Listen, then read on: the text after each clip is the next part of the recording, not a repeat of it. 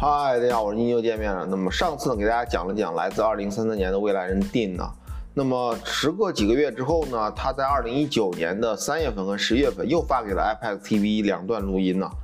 那么谈到了一些宗教啊，包括回答了网友的一些问题啊。那让我们这期来给他分析一下。同样的，我也会把我的这个评论呢放在这个视频的最后，给大家分享一下我对这个未来人的一些评价。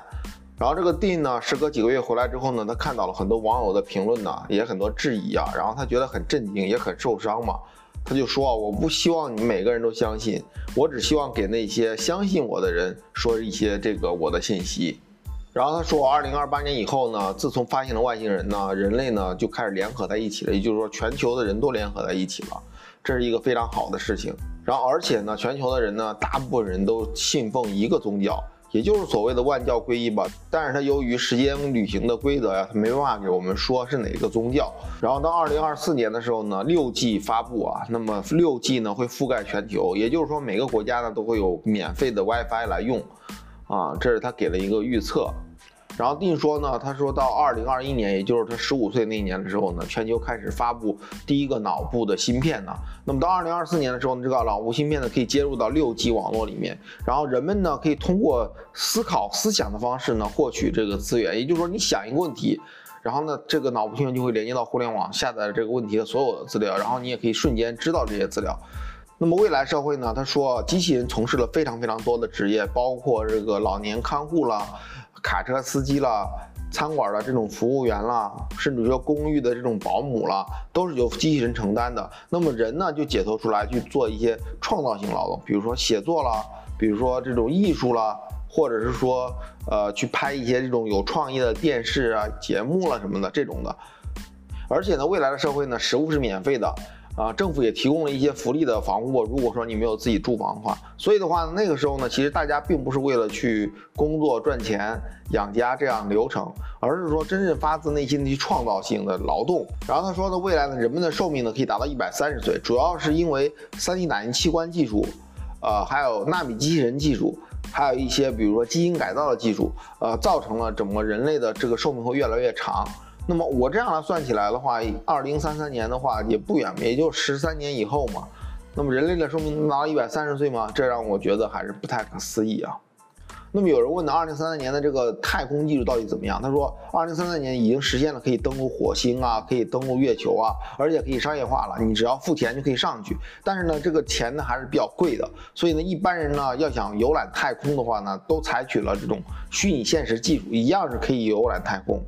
啊，那么在 KFK 里面也提到过，那么智慧视角工程可以让你身临其境的体验火星的这样一个文化，可能说的就是这个事情。他说，另外呢，由于人口过剩呢，很多人搬到了海洋下面，因为海洋下面也有很多很多大城市，因为技术很发达嘛，所以它可以采取了一种封闭的技术，让这个城市封闭在海洋下面。那么交通呢，可以通过海洋下面的这种交通管道到陆地。所以的话呢，海洋下面有非常非常多的城市，他也亲临体验过这种海洋下面的这种城市。那么另外呢，D 呢给大家描述了他一天的生活呀，主要是给大家更加形象的表现未来的生活。他说每天早上呢，他是由机器人叫醒的。那么机器人叫醒完之后呢，会安排他整个一天的时间表，比如工作啦、学习啦、娱乐啦。然后呢，机器人也会帮他做家务，包括洗衣服啊、做饭呐、这个洗盘子啊等等等。那如果他想吃东西的话，他就到冰箱面前说我想吃什么东西，冰箱呢就会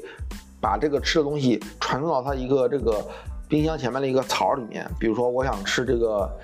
呃，这个土豆丝，那么屯土豆丝就出来了，它就这大概这个意思吧。那么丁也说了，他日常的工作呢是从事一些创造性劳动，他其实是给一些杂志写一些这种稿件呐、文章啊，还有一些他可能会创造出一些。呃，有趣的发明啊，等等等等，反正就是说，他是从事一些创造性的活动的，并不是说重复性的劳动。那么重复性劳动呢，比如说洗衣服啊、做饭呐、做家务啊都是由机器人去干的。然后他说，写作呢也不需要这样打键盘了，因为打键盘的话呢是属于很慢的，他会把他的脑接口呢去连接到计算机上，用思维去写作。这样的话呢，这个速度呢会快一百倍以上。也就是说，他想什么东西，他马上就会形成文字了。啊，这也是蛮神奇的一点。那么当工作完以后呢，他可以出去溜达溜达，也可以去很远的地方。如果他去远距离的话呢，他可以用脑部的接口呢，去用思想叫一辆车。那么这个车就停到他家门口，他上车完之后就到目的地啊，跟朋友见完以后呢，回来也是乘坐这种车。那晚上睡觉以前呢，他一般会看一部虚拟现实的电影，啊，让他身临其境，然后就会入睡。那么这就是定的一天了。然后他也提到，人工智能这个费用啊非常非常便宜，基本上呢普通人很普通人都可以使用他所用的这种服务。然后定在二零一九年的十月份，也提到二零一九年的十二月份以后呢，UFO 事件会越来越多。那同时他也说出来，二零二八年的八月份呢，人类社会发现的这个外星人，他把这个具体的月份也说出来了。然后关于学校说，二零三三年的学校呢不是必须去的，孩子们呢也有权利不去学校，当然孩子们也有权利去投票，相当于孩子的成熟期越来越早了。那么孩子们呢去学习的时候呢，可以通过脑部接口瞬间去下载非常非常多的学习资料，而且瞬间都学会了。同时呢，学校呢也会作为一个社交场所了，就是说有些孩子他可能愿意去社交吧，那学校就相当于去社交了，就好像有点 party 的这种性质了，它并不是一个强制性的学习的场所。那么，二零三三年呢，也会有宠物啊，包括猫猫啊、狗狗啊。那么有一种新的宠物叫做机器宠物，给那种比较懒的人用的吧。啊，照顾宠物没有什么时间，他买一个机器宠物，又可以跟宠物进行互动，又不需要去给这个宠物啊喂食啊，包括洗澡啊，等等等等等等。那么有人问呢，啊，我们可以不可以通过时间机器？到自己的前世，那么这个问题其实蛮有挑战性的。他回答说，我们其实可以通过技术达到之前的前世的这样一个时空，但是呢，政府呢其实是不允许平常人这么做，因为这么做呢会造成很大很大的混乱了。然后另外呢，时间机器呢有很多很多规定，比如说不能够去玩一些财富游戏，呃，也不能够去操纵股市，啊，这是有明确的规定的。所以呢，作为时间穿越者来讲的话，会受到这种时间警察的监督啊。那么有人问呢，未来做什么工作是最赚钱的呢？然后他说，我不能告诉你具体做什么工作最赚钱，但是我可以告诉你未来的整个行业哪两个行业最赚钱。第一行业就是小行星的采矿，那么小行星采矿可以采到非常非常多稀有的金属。那么说世界上第一个万亿的富翁呢，就是是拥有一家小行星采矿公司。那么第二呢，就是纳米机器人，因为人们拥有纳米机器人以后呢，可以治愈非常非常多的疾病，因为机器人非常非常小嘛。它跟细菌那么大，然后它跑到人体内治愈一些这种顽疾吧。那么还有人问呢，说未来社会有没有流浪汉呢？他说没有流浪汉，因为政府提供免费的住房，而且提供免费的食物，啊，所以呢，这些人呢，基本上如果真的是你有流浪汉这个需求的话呢，你就住政府免费的房屋，吃免费的食物就行了。然后又有人问呢，人类社会跟机器人之间会不会有战争？他说到二零三三年为止呢，人类社会跟机器人之间是没有战争的。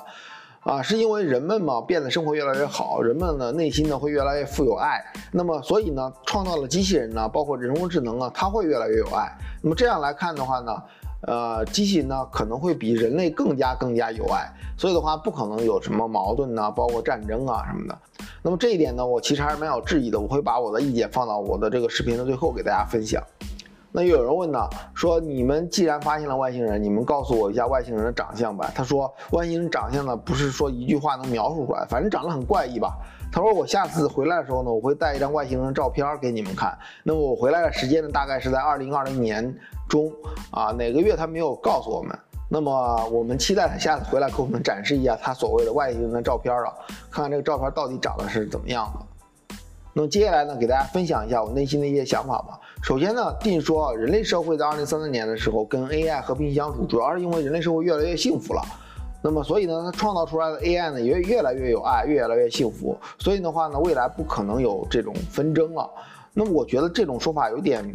太简单了，而且它忽略了整个宇宙的意识对整个人体意识的影响。因为宇宙意识本来有正跟邪嘛，那么我们自己作为人类来讲，都不能完全消除我们内心的一些邪恶的想法，因为这个想法可能来自于宇宙嘛。那更别说机器人。如果机器人有意识的话呢，它肯定受到整个宇宙的这个信号的影响嘛。那宇宙有正负嘛，那么一旦与机器人不不会调节这个自己的意识。他一直受到负能量的影响，那怎么办呢？对吧？这就很可怕的一件事情了。然后另外有一点，他说人类社会的意识啊，包括个体意识可以上传到机器上，然后这样可以使个体成为长生不老。就好像我们现在目前的物质世界本来就是个虚拟的世界，然后他又在虚拟世界里面创造了另外一个虚拟世界，然后让你在这个虚拟世里面一直待着，一一直永生。说说好听点叫永生啊，说难听点叫做一直坐牢。那就是说这个牢房本来是外面有一圈，里面再来一圈，哈，那这个就好像是忽悠你过来过来过来吧，然后呢，结果就把你困到牢房里面了，就这种感觉，所以感觉有点不踏实的感觉，不知道各位怎么想。那么另外还有一点就是说，他说未来呢可以通过时间机器有这个能力去访问前世，但是呢政府是不允许的。也就是说，未来的社会呢其实对灵学的研究其实还是蛮深的。既然他说能够通过时间机器能达到高维度，又回到低维度，然后也就可以回到自己的前世。也就是说，人类社会对整个灵学有一定的功底了。但是呢，定在整个的这个语音里面，他并没有说灵学是什么。只说了个万教归一，所以说我感觉定在掩藏一些事情，并没有给我们说明白。他一点都没有提人灵性的觉醒，是不是感觉一直把你往物质方面引，物质方面引，但是就不跟你说你的内部其实是因为有一个灵魂在，他没有提到这一点。那么总之呢，电这个未来人呢，好像一直在给我们秀一些非常好的一面，比如说非常甜美的冰激凌，天堂般的生活，不需要工作。啊，等我们真的要过去了，等我们真的这个社会创造出一个群体意识，要走向这个方向的时候，他翻脸跟翻书一样。如果是个 AI 的话，直接把我们困到这个他所谓的人工智能机器的里面，我们的意识都被困到机器里面，还而且还永生了，那我们想轮回也没办法了，对吧？这就是一个甜美的诱惑，啊，诱惑你达到一个他那个世界里面，然后呢就把你困住。我感觉是这样一回事儿。那不过呢，这个世界呢，肯定很多很多多元化。我相信呢，很多人呢内心深处还是蛮向往他说那个世界的。那么我有一个解决方法，就是说我们现在凡是觉得不要往那个世界去的人呢，我们要一起冥想，一起去创造一个实相。这样的话，我们整个人类社会、整个地球就不会朝着定所发展的那个方向去发展，我们自然就不会往那个牢笼里面走了。那是一个有诱惑的牢笼。那么你觉得到底怎么样呢？如果说你有什么想法的话呢，别忘了在下面评论哦。